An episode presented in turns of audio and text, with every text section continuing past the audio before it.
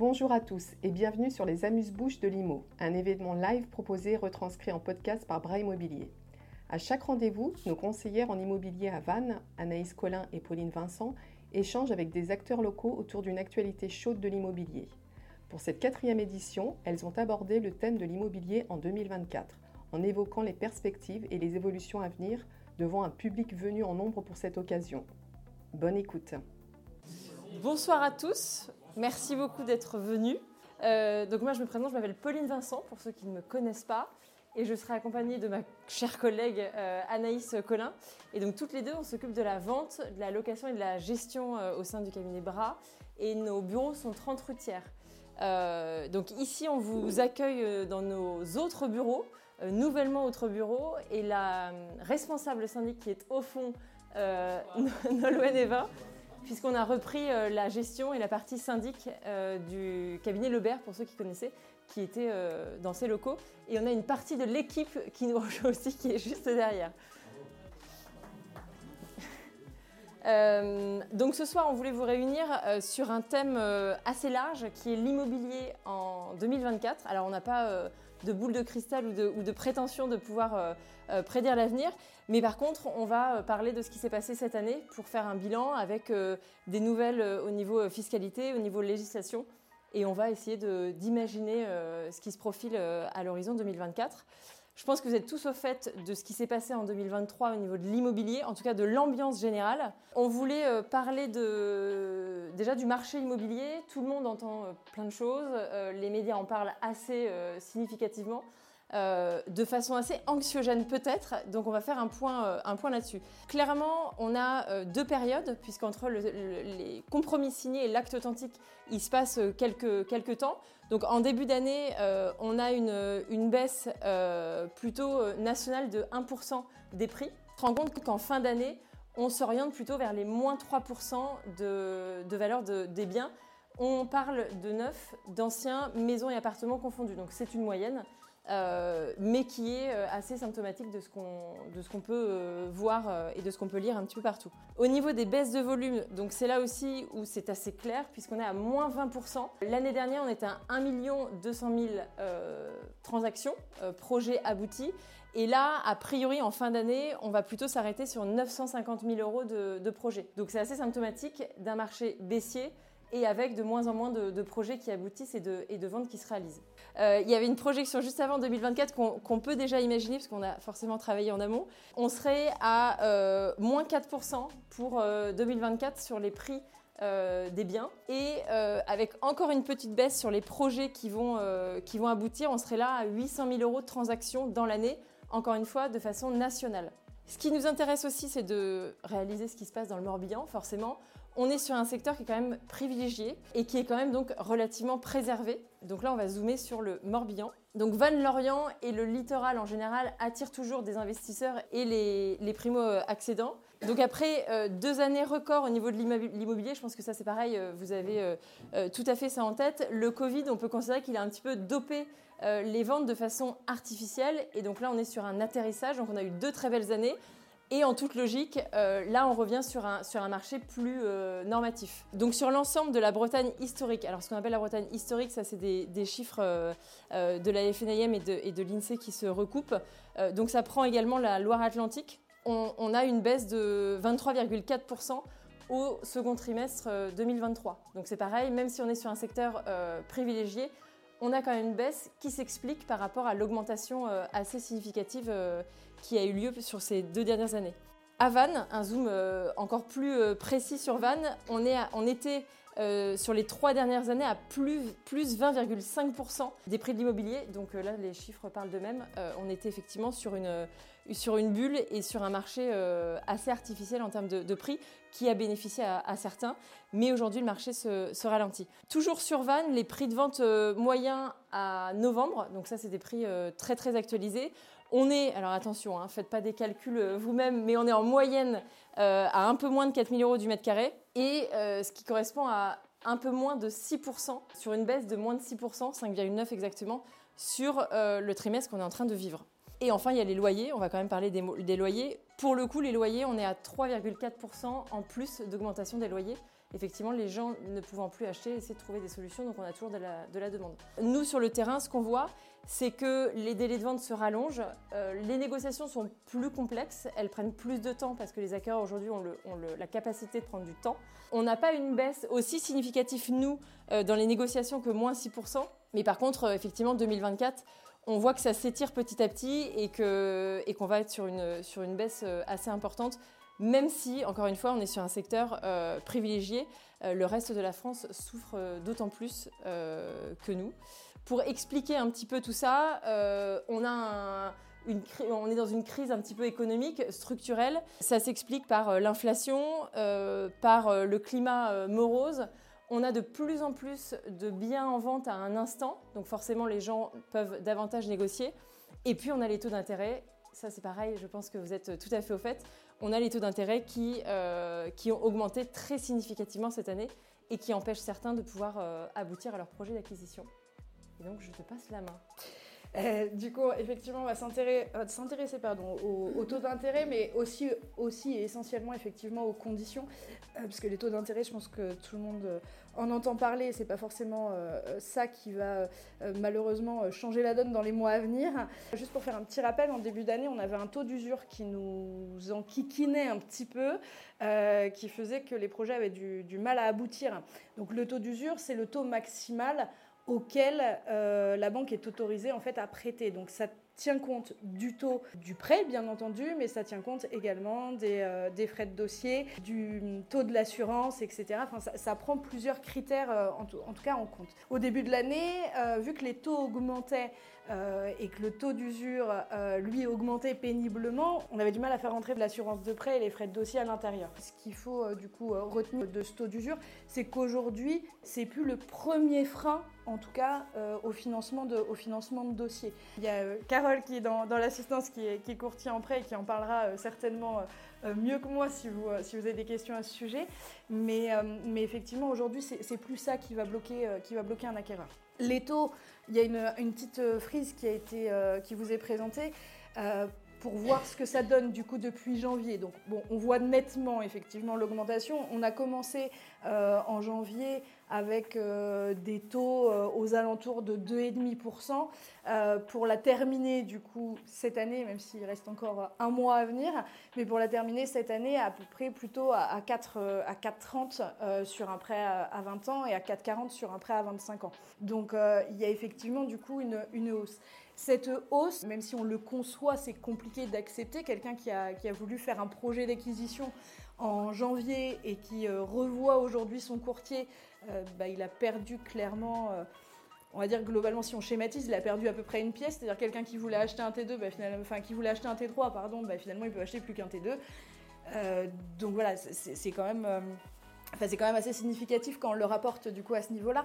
Malgré tout, si, on, si on, replonge un peu dans les taux sur les dix dernières années, on était sur ces taux-là. Il y a dix ans, en 2014, on était à peu près sur ces taux-là. Et c'est plutôt les taux qu'on a eu ces deux dernières années qui étaient anormales finalement que les taux aujourd'hui qui le sont. Donc, euh, ça c'est pour euh, l'explicatif. Cet explicatif-là fait qu'effectivement, pour revenir sur ce que euh, disait Pauline un petit peu plus haut, fait aussi que beaucoup de personnes qui avaient des projets d'achat ne peuvent plus acheter en fait aujourd'hui. Donc il y a effectivement les prix de l'immobilier qui jouent, il y a aussi les taux. Ce qui fait qu'on a moins d'acquéreurs sur le marché et vu qu'on a moins d'acquéreurs, forcément, du coup, les, ventes, biens en vente, du coup, mettent plus de temps à se vendre. Euh, et du coup, l'offre euh, l'offre augmente. Ça, c'est pour la partie prêt. Maintenant, pour la partie euh, conditions, on a pu emprunter à une certaine époque, du coup, sans avoir d'apport. Aujourd'hui, contrairement à ce qu'on croit, c'est encore possible d'acheter, pardon, du coup, et d'emprunter sans apport. Par contre, il faut avoir une épargne. C'est-à-dire que la banque n'oblige pas à placer l'épargne en tant qu'apport au niveau du projet, mais il faut du coup prouver à la banque qu'on a la capacité de mettre de l'argent de côté et qu'on en a déjà mis de côté. En fait, c'est surtout ça qui importe aujourd'hui à la banque. On imagine, après, euh, après c'est toujours compliqué forcément de se projeter, parce que comme Zépoline, on n'a pas de boule de cristal, on imagine une stabilisation des taux à peu près autour de 5%. Donc ça va continuer à monter encore un petit peu. Euh, mais, on, imagine plutôt 2024 avec une stabilisation qu'une augmentation.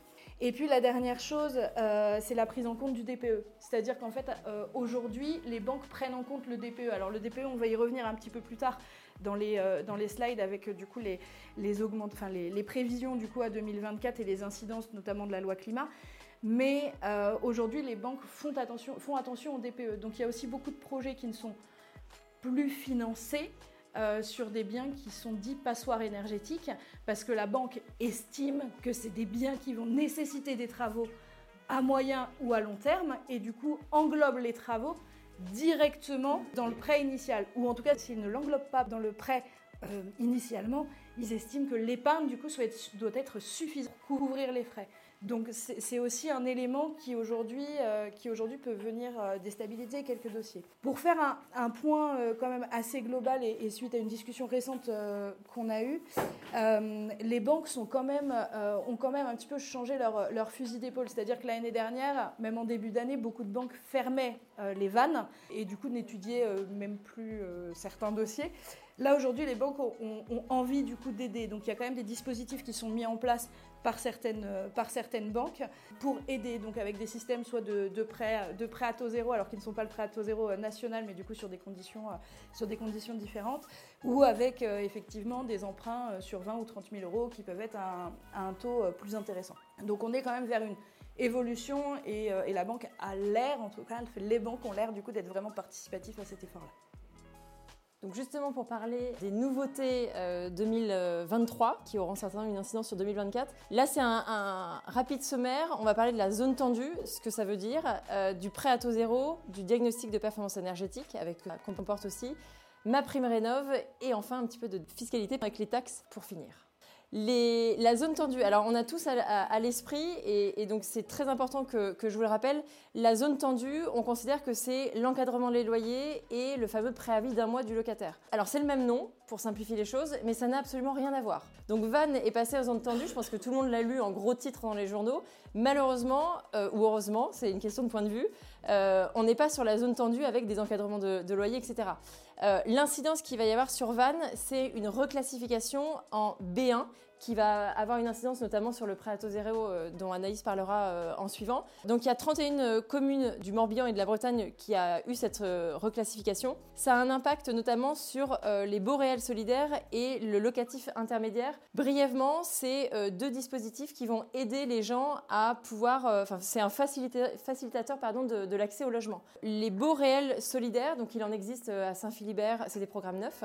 Il en existe à Saint-Philibert, à Vannes, il va y en avoir également, il y en aura à Auray. Le principe, c'est d'être propriétaire de l'appartement, mais pas du foncier. Donc on a un faible loyer tous les mois pour la partie euh, foncière et l'appartement nous appartient sous certaines conditions. Il faut que ce soit évidemment la résidence euh, principale et c'est pour donner l'accession à la propriété à des ménages avec des, à condition de ressources. Et le locatif euh, intermédiaire, c'est, euh, comme son l'indique, un, intermédiaire entre la location euh, des appartements dans le secteur privé, donc libre, et dans le secteur du logement social. C'est entre deux, c'est des investisseurs plutôt tendance sociale qui vont donner à disposition des logements avec des loyers sous réserve de ressources. Et encore une fois, il faut que ce soit la résidence principale du locataire, avec des loyers qui sont de 10-15% inférieurs au marché. Et enfin, cette reclassification en zone tendue a une incidence sur la ville, puisqu'elle va permettre à euh, Monsieur Robot, en l'occurrence pour Vannes, euh, de décider de la politique concernant les locations euh, touristiques. donc, notamment pour ne pas les citer, mais on, le fait quand même toujours Airbnb. Aujourd'hui, il y avait des restrictions nationales qui étaient plus ou moins importantes, plus ou moins dissuasives. Aujourd'hui, Vannes va pouvoir, en tout cas toutes les, villes classées en B1, elles vont pouvoir avoir la liberté euh, de restreindre ces, locations saisonnières. Donc renseignez bien vous effectivement si vous avez euh, l'intention d'investir. Et c'était courant novembre qu'ils allaient débattre à la mairie. Euh, j'ai eu Monsieur Blois, le juriste de la, mairie, qui débattait justement des conditions qu'ils avaient envie de donner, des limites qu'ils avaient envie de mettre sur les fameuses locations saisonnières.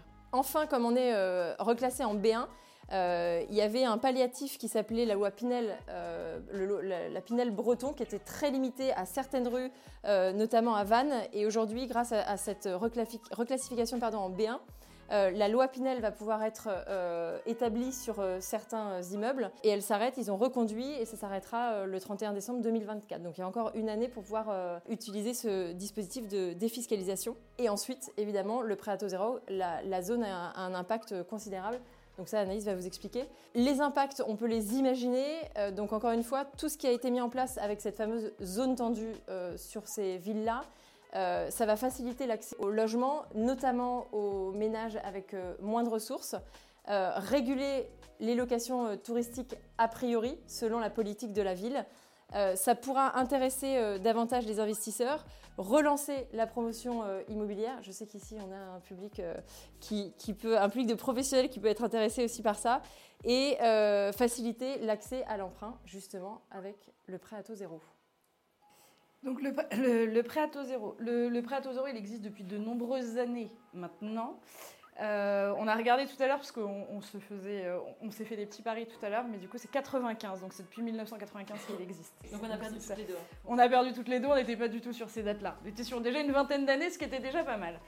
Euh, le, prêt, à taux zéro, son, objectif, son, objectif, ou le fond en tout cas, la raison pour laquelle il a été créé finalement est toujours, la même. Donc comme son nom l'indique, c'est un prêt à taux zéro.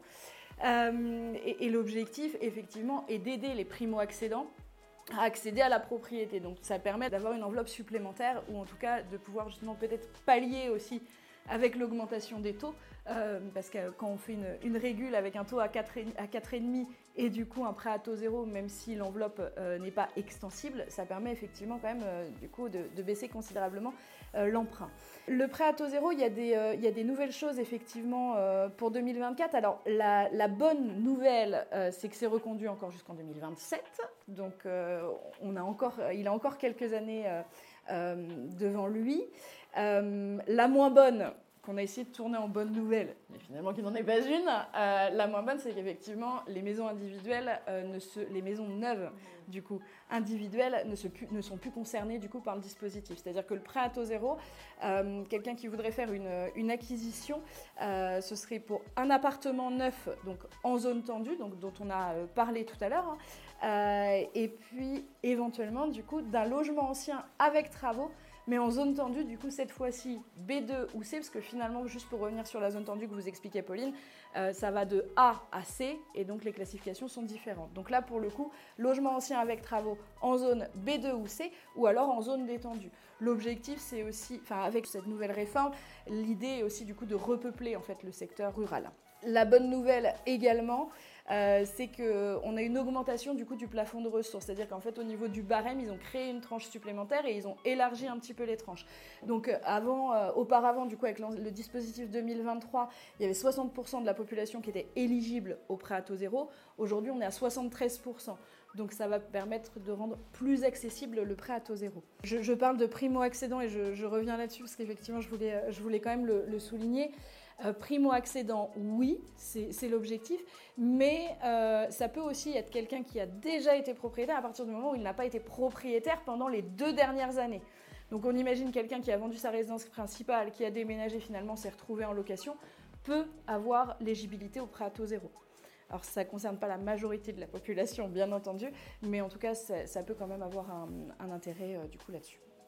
Donc sans transition, on, voulait revenir. Alors ça a fait l'objet d'une soirée déjà euh, à Musebouche, euh, euh, la, deuxième, le, diagnostic de performance énergétique.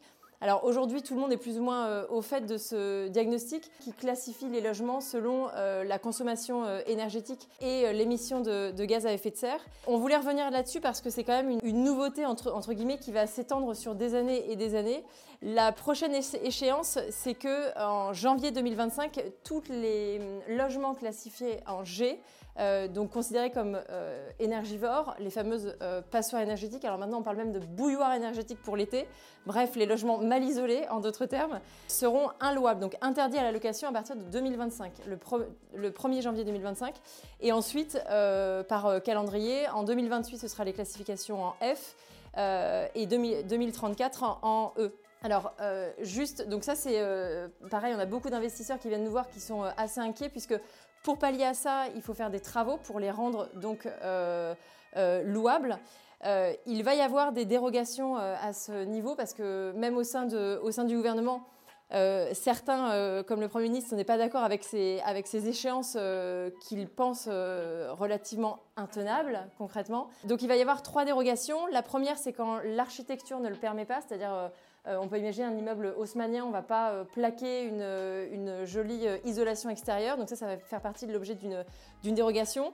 également, quand les travaux pour pouvoir rendre le logement louable correspondent à 50% de la valeur du bien, dans ces cas-là, ça fera partie d'une dérogation, on pourra continuer à le louer.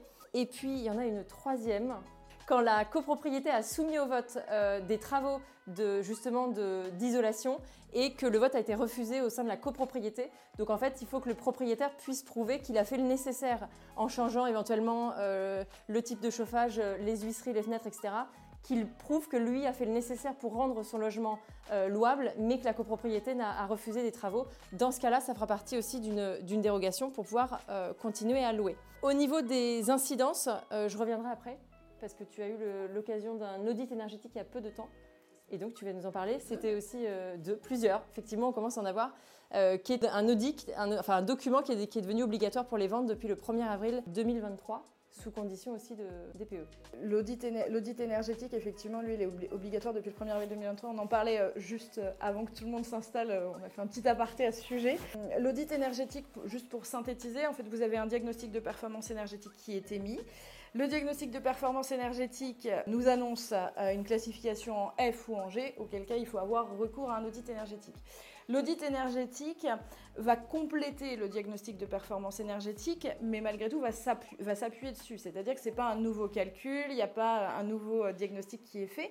Par contre, on va s'appuyer sur celui-ci et on va rajouter en fait des points d'observation qui vont permettre en fait de proposer à l'acquéreur, parce que là on est dans le cadre de la vente, qui vont permettre du coup de proposer à l'acquéreur trois scénarios de travaux. L'objectif étant euh, de donner une enveloppe de travaux à l'acquéreur et que l'acquéreur soit capable de prioriser les travaux qui vont avoir le plus d'impact finalement sur l'incidence de la lettre. Donc l'objectif du coup de cet audit, c'est de passer d'un logement qui soit en F ou en G, de le faire passer en B et d'expliquer à l'acquéreur, voilà, Première, euh, premiers travaux, premier scénario, vous passerez en D si vous faites simplement une isolation par l'extérieur. Si vous voulez passer en C, eh ben on, va rajouter la pompe à chaleur. Et puis pour finir en B, bah, il faudra effectivement changer, de maison, c'est ça. en tout cas, l'idée, l'idée de pouvoir apporter ce scénario. Euh, nous, sur les, euh, aujourd'hui, ce qui est, euh, ce, qui, ce, qui, ce, que moi je trouve dommage, et, et c'est peut-être pas le cas de, tous mes confrères, hein, donc je, le dis vraiment en mon nom. moi, ce que je trouve dommage au niveau des audits, c'est qu'en fait, c'est l'estimatif travaux. C'est-à-dire qu'un diagnostiqueur, donc qui est, qui, qui, prend des mesures, qui n'est pas un technicien du bâtiment qui n'est pas, euh, qui ne, produit pas de ses mains une isolation autre, va vous sortir en fait un chiffrage. C'est-à-dire qu'il va le, chiffrage qui est fait euh, est fait à partir du coup d'une base de données nationale. On se doute bien que le prix de la rénovation à Paris, à Nice ou à Vannes n'est pas tout à fait le même. Mais en fait, on va se baser du coup sur, euh, sur ce barème. Donc, c'est-à-dire que l'évaluation qui est faite pour moi, n'est pas jusque boutiste. C'est-à-dire que si vraiment on veut aller au fond des choses et si vraiment on veut aider l'acquéreur à se projeter, à savoir combien ça va lui coûter en travaux, il faudrait que la personne qui réalise l'audit énergétique, donc qui est la plupart du temps un diagnostiqueur, mais certains architectes peuvent avoir aussi l'autorisation de, le faire après formation, euh, il faudrait pour moi que ce soit forcément couplé avec des techniciens en bâtiment. C'est-à-dire qu'on puisse s'appuyer sur des devis réels. Euh, je prends l'exemple d'une maison euh, euh, qu'une collègue connaît bien, qui est une maison qui est située à, Tréfléan, qui est une maison donc, qui est en G, pour laquelle on a beaucoup de travaux à réaliser. et du coup, on, avait, nous, fait passer les, propriétaires rechigner un peu à faire l'audit, parce que forcément, ça coûte un peu d'argent. Il faut compter à peu près entre 7 et 9 euros du mètre carré, selon la surface du, coup, du, bien, qui s'ajoute bien sûr à tous les autres diagnostics, hein, c'est pas en moins. Euh, donc, euh, et sur cette maison, on a fait nous passer, euh, donc Virginie qui est juste là, qui est une professionnelle du bâtiment et qui nous a fait un devis effectivement pour la, rénovation de la maison. Au moment, donc j'ai fait l'audit après ce passage-là, parce que moi j'avais besoin de ce passage-là aussi pour orienter mes acquéreurs. J'ai fait passer l'audit après, on a 30 000 euros d'écart. C'est-à-dire qu'entre le devis que nous on a fait faire avec quelqu'un qui est sur place, qui connaît euh, ses artisans, qui connaît les matériaux, qui sait de quoi elle va avoir besoin, etc. Elle est 30 000 euros moins chère que ce qu'on m'annonce en fait au niveau de l'audit énergétique. Donc vous vous doutez bien que quelqu'un qui visite la maison, quand nous on lui annonce du coup un budget travaux qui est pour le coup fiable, et que du coup il reçoit après le document officiel et qu'il y a plus 30 000 euros dessus, ben, pour un acquéreur c'est un peu la douche froide quoi. Donc on, a, euh, pour moi, c'est ce qui est dommage au niveau de cet audit énergétique, mais, euh, mais ça, on, y arrivera peut-être à avoir un dispositif comme le DPE qui a beaucoup évolué, mais qui malgré tout ben, montre encore euh, quelques faiblesses. Donc voilà, donc effectivement au niveau de la vente, on, le voit, mais effectivement la valeur, la valeur vénale, la valeur du bien, elle est forcément dépréciée par ça. Elle est dépréciée par cette lettre. Et en plus, elle est dépréciée sur un montant estimatif d'un barème national qui n'est même pas la réalité du terrain. Donc, euh, on, donc ça, c'est un petit peu problématique. Mais effectivement, après, quand on se positionne du côté de l'acquéreur, ça permet aussi d'acheter un bien moins cher. Euh, donc, euh, donc voilà, il y, a toujours un avantage d'un côté ou d'un autre. Mais il faut aussi que le vendeur puisse lui entendre que bah oui, son bien il est habitable, mais que malheureusement bah, quelqu'un aujourd'hui qui, qui, veut l'acheter, il va rencontrer des difficultés auprès de la banque à se faire financer parce qu'on est en audit, parce que du coup on est en audit énergétique et qu'on est classé en G, et que du coup au niveau des acquéreurs, pas beaucoup vont vouloir aller sur des budgets travaux. Euh, il y a la prise de conscience aussi des acquéreurs, on le voit beaucoup, nous notamment au niveau des investisseurs, pour revenir sur la partie location dont parlait Pauline tout à l'heure, mais aussi pour de la résidence principale, où les gens s'inquiètent beaucoup de la lettre. On nous demande, alors bon, elle est affichée de toute façon sur les sites et en vitrine, mais les gens nous demandent beaucoup la lettre. Et comment est-ce qu'elle a été déterminée? Et est-ce qu'on est sûr que du coup on est bien en D et qu'on ne peut pas avoir une mauvaise surprise et que le bien du coup il n'est pas plutôt en E ou en F? Les acquéreurs ont vraiment une prise de conscience par rapport à ça. Donc euh, ça c'est euh, Avantage, inconvénient, encore une fois. Euh, le coût de la mise en vente, j'en parlais tout à l'heure, effectivement, un diagnostic de performance énergétique, plus l'audit, ben, ça fait toujours une somme à rajouter. Euh, et puis c'est aussi du coup un, levier de négociation. Donc si on a envie d'investir, ben, investir sur un logement qui est en F ou en G, c'est peut-être pas une mauvaise idée. Je poursuis ce que tu dis, sachant que euh, là, on, a un tableau pas très glorieux de ce fameux, enfin des, logements énergivores. Il faut savoir que la dernière année qu'on est en train de vivre, enfin euh, un an exactement euh, en octobre, euh, octobre 2022 jusqu'à aujourd'hui, le pourcentage de logements énergivores qui ont été vendus. Donc on a bien vu que la quantité de ventes a baissé significativement, mais le, nombre de logements énergivores a doublé dans la proportion de ventes qui a été effectuée. Donc ça veut dire que peut-être par opportunité ou voilà certains peuvent profiter de, des logements énergivores pour faire des améliorations et pouvoir avoir un, peut-être un bien moins cher à l'achat et, faire des aménagements qui, leur est euh, propre. Je reviens aussi sur le, DPE. J'en profite juste pour un, conseil pendant qu'on est devant vous. Ce serait quand même dommage de ne pas vous donner ce conseil-là. Euh, quand vous faites un, passer un diagnostiqueur, euh, surtout ayez les factures, ayez les éléments des travaux que vous avez faits. Alors bien sûr pas les factures de Castor que vous avez tout seul un dimanche, mais par contre aujourd'hui le diagnostic de performance énergétique est fait pour que le diagnostiqueur ne se base que sur des choses réelles. Donc si vous avez euh, isolé mais que vous ne le dites pas ou que vous n'avez plus les factures, le diagnostiqueur mettra par défaut l'année de construction. Et si vous avez euh, typiquement le grand classique, une, année de, une, maison des années 70, que vous l'avez réisolé mais que vous n'avez pas donné l'information avec les preuves au diagnostiqueur, vous risquez d'avoir un diagnostic de performance énergétique moins bon que la réalité de votre logement. Donc ça c'est très important. Ayez, euh, enfin donnez un maximum d'informations au diagnostiqueur, au professionnel quand il vient. Et au-delà de, les, au-delà de les donner, je, je complète, mais au-delà de les donner, soyez proactifs. C'est-à-dire que euh, le diagnostiqueur, il va pas démonter la prise pour regarder l'épaisseur de l'isolation qu'il y a derrière. Il peut, mais euh, Donc, euh, c'est vraiment motivé. Voilà, c'est ça, voilà, c'est ça, tout à fait. Donc en fait, voilà, donc le diagnostiqueur, voilà, ne va pas le faire. Donc si vous êtes là, c'est pas très compliqué de démonter la prise, mais du coup faites, enfin faites-le en fait. Au moins ça permet de mesurer, ça permet de voir du coup ce qu'il y a derrière. le diagnostiqueur peut pas peut pas faire de recherche, euh, de recherche invasive. Euh, maintenant, euh, nous, on a, on, a le cas de, collègues, parce qu'on échange aussi avec nos collègues nantais, on a le cas de collègues nantais où effectivement, bah, ils, ont découpé le mur. Enfin, si ça permet, en fait, si ça permet au diagnostiqueur de voir et d'augmenter la lettre, honnêtement, reboucher un trou, ce sera toujours plus valable que d'avoir un logement, que d'avoir un logement qui va se retrouver en F ou en G et du coup sur lequel la négociation va être difficile. Donc voilà, faut, faut pas hésiter à être proactif et on demande aujourd'hui, nous, aux vendeurs, de bien relire les diagnostics, parce que le vendeur a du fait, et puis après, euh, finalement, c'est l'acquéreur qui le lit. Mais le vendeur, il faut qu'il s'y intéresse d'un peu plus près, à mon sens, si on veut aussi réguler les choses. Et les, conséquences donc sur la location, comme on le, disait euh, explicitement, euh, donc l'obligation de faire des travaux pour les logements énergivores, L'interdiction de, louer et gel des loyers, ça peut être la conséquence.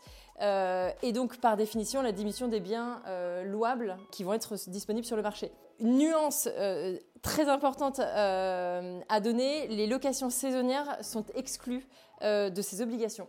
Donc si vous avez un logement en Airbnb, vous êtes exclu de ces obligations. Ça tend à changer. il y a eu des débats en juin à ce sujet. mais aujourd'hui, vous pouvez louer un logement énergivore en location touristique courte durée qui est un peu contre-productif. Je, rebondis, mais en fait, ce qui, ce qui, est effectivement un peu contre-productif. C'est pour ça que je pensais que, c'était bien qu'on le mette. Aujourd'hui, en fait, aujourd'hui, on manque de, on manque de logements. Euh, sauf qu'en fait, les logements qui vont être en F ou en G, vu qu'on n'est pas impacté en Airbnb, donc des gens qui louaient leur logement à l'année, bah, au, départ, au départ de locataires, pour ne pas faire les travaux, après je dis pas que tout le monde ne va pas faire les travaux, certains vont vouloir les faire, mais pour ceux qui ne veulent pas les faire, mais ils vont le passer en Airbnb. Et ça tend à changer, hein, parce que c'est quand même, euh, ça, ça tend à changer, hein. c'est un débat, mais le oui, oui, bah, c'est, oui, oui, c'est le. On croise les doigts parce que c'est pas le but. le but. de tout ça, c'est quand même du coup normalement de rénover le, parc français.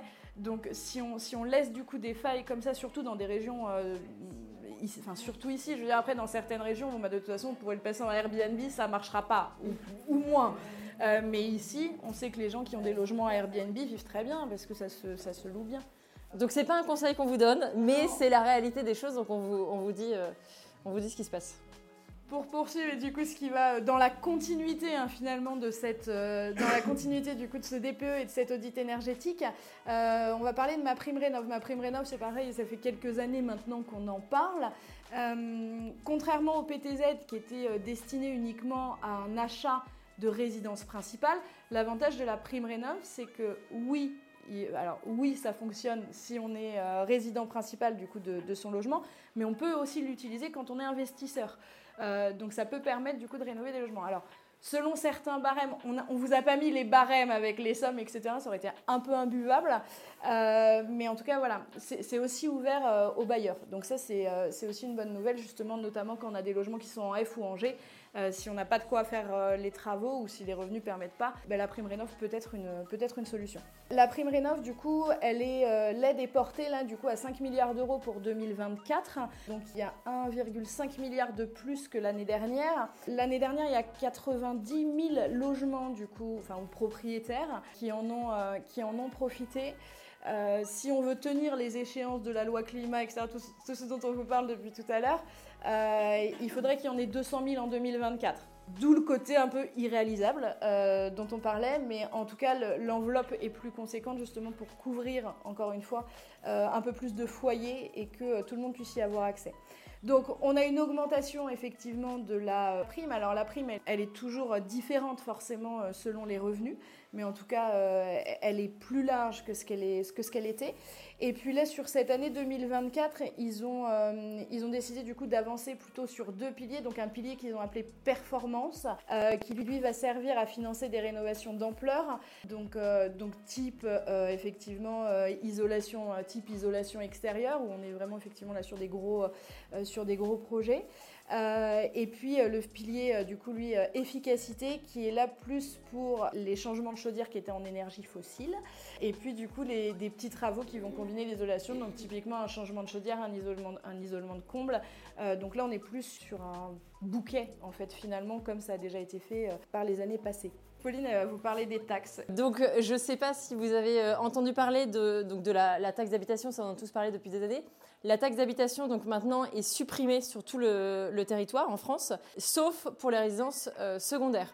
Donc depuis effectivement le 1er janvier 2023, il n'y a plus de taxe d'habitation, sauf pour les résidences euh, secondaires, donc c'est sur euh, déclaration d'occupation. Euh, une résidence secondaire, par définition, c'est une euh, résidence qui n'est pas votre résidence principale. Donc, qu'elle soit louée ou non, c'est une résidence secondaire. Que ce soit une, résidence de vacances ou non, c'est une résidence secondaire. J'attire votre attention parce que ce n'était pas forcément clair entre nous. La, résidence, euh, la différence entre résidence secondaire et les logements vacants, parce que c'est deux taxes qui arrivent en même temps, sur, notamment sur le Morbihan, puisqu'on passe également en zone tendue. Mais alors c'est un autre type de zone tendue, mais on va, on va abandonner cette histoire de zone tendue, parce qu'il y a trois types de zone tendue. Euh, donc là c'est encore une autre euh, type, donc Van n'est pas concerné par ces, par taxes.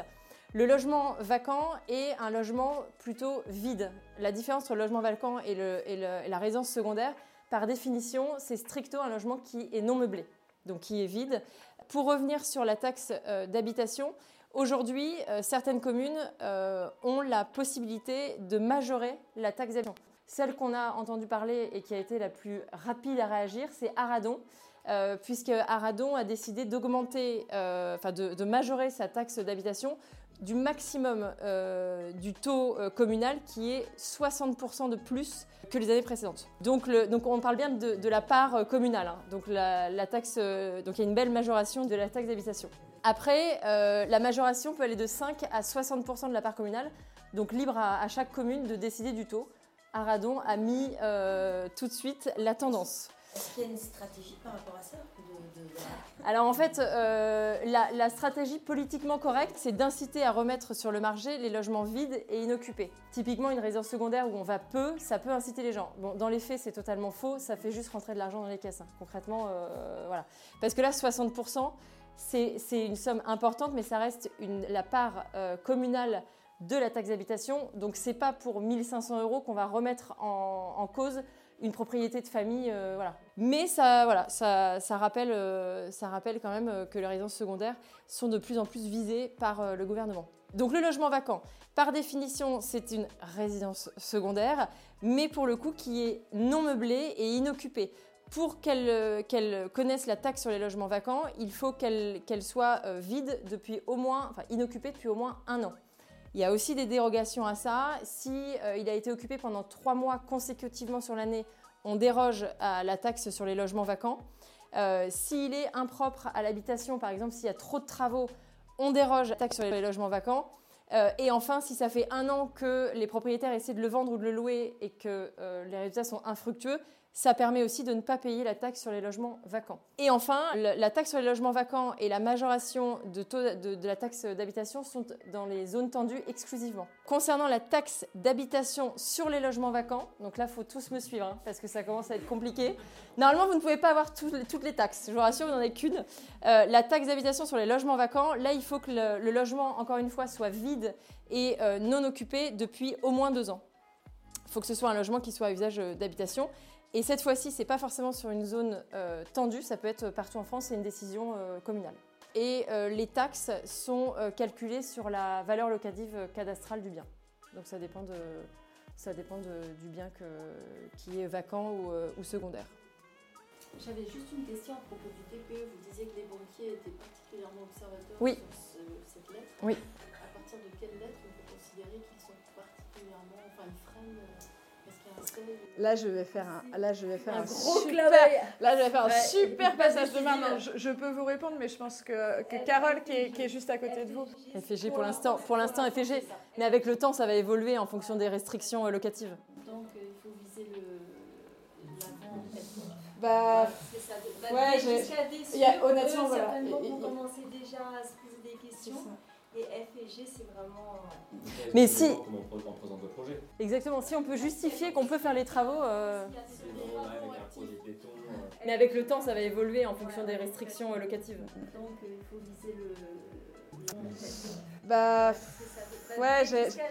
Honnêtement, voilà. On commençait déjà à se poser des questions. C'est ça. Et F et G, c'est vraiment. Ouais. Mais si. projet. Exactement. Si on peut justifier qu'on peut faire les travaux. Euh... C'est ça. Puis si on a, si on a en fait, c'est toujours pareil. c'est ce qu'on disait tout à l'heure, en fait. Si on a l'épargne, euh, si on a l'épargne qui peut justifier euh, des travaux, ça, ça posera pas, ça posera pas de souci. Maintenant, par, esprit de, tranquillité, nous on le voit sur les gens qui, nous appellent à la recherche de biens. Euh, clairement, les gens visent euh, du D. C'est-à-dire que même le, même le E, euh, là, enfin, là, on a un logement E. Même le E, c'est, ça commence à être, ça commence à être. Mais, mais on peut acheter. Hein. C'est simplement qu'effectivement, il faut avoir, il faut avoir assez de, soit d'arguments, soit de matière pour pouvoir justifier que dans les années à venir, il y a des travaux qui pourront être effectués.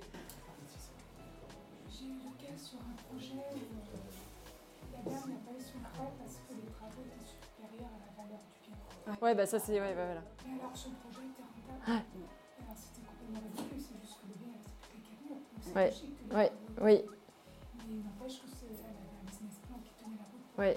Oui, il y, a une question aussi. il, y a, une question aussi. Enfin, euh, pour la prime rénov, pour la prime rénov PTZ, tout ça. Enfin, je suis pas rentrée dans les détails parce que le but c'est plus de vous donner l'information, de vous donner les grandes lignes. Et puis après, il y a tellement de, de, cas en fonction de vos revenus à chacun, en fonction du type de bien, etc. On n'est pas on n'est pas rentré dans les détails. Mais il y a effectivement aussi une question généralement de pourcent. Il y a aussi une question du coup de pourcentage de la part de travaux par rapport au projet, par rapport au projet global. C'est-à-dire qu'on ne va pas réfléchir juste sur la lettre, mais plutôt de se dire bah, par rapport au budget global, si, euh, si, on arrive du coup au 25, euh, si on arrive du coup au 25%, euh, au 25-30% de travaux, bon, ça, ça, va être moins facile. Après, je vais me faire l'avocat du diable. Je te rejoins complètement sur, sur le fait que si le projet est viable on pourrait se, enfin, les banques pourraient faire confiance à une rétroactivité de plans, de travaux, etc.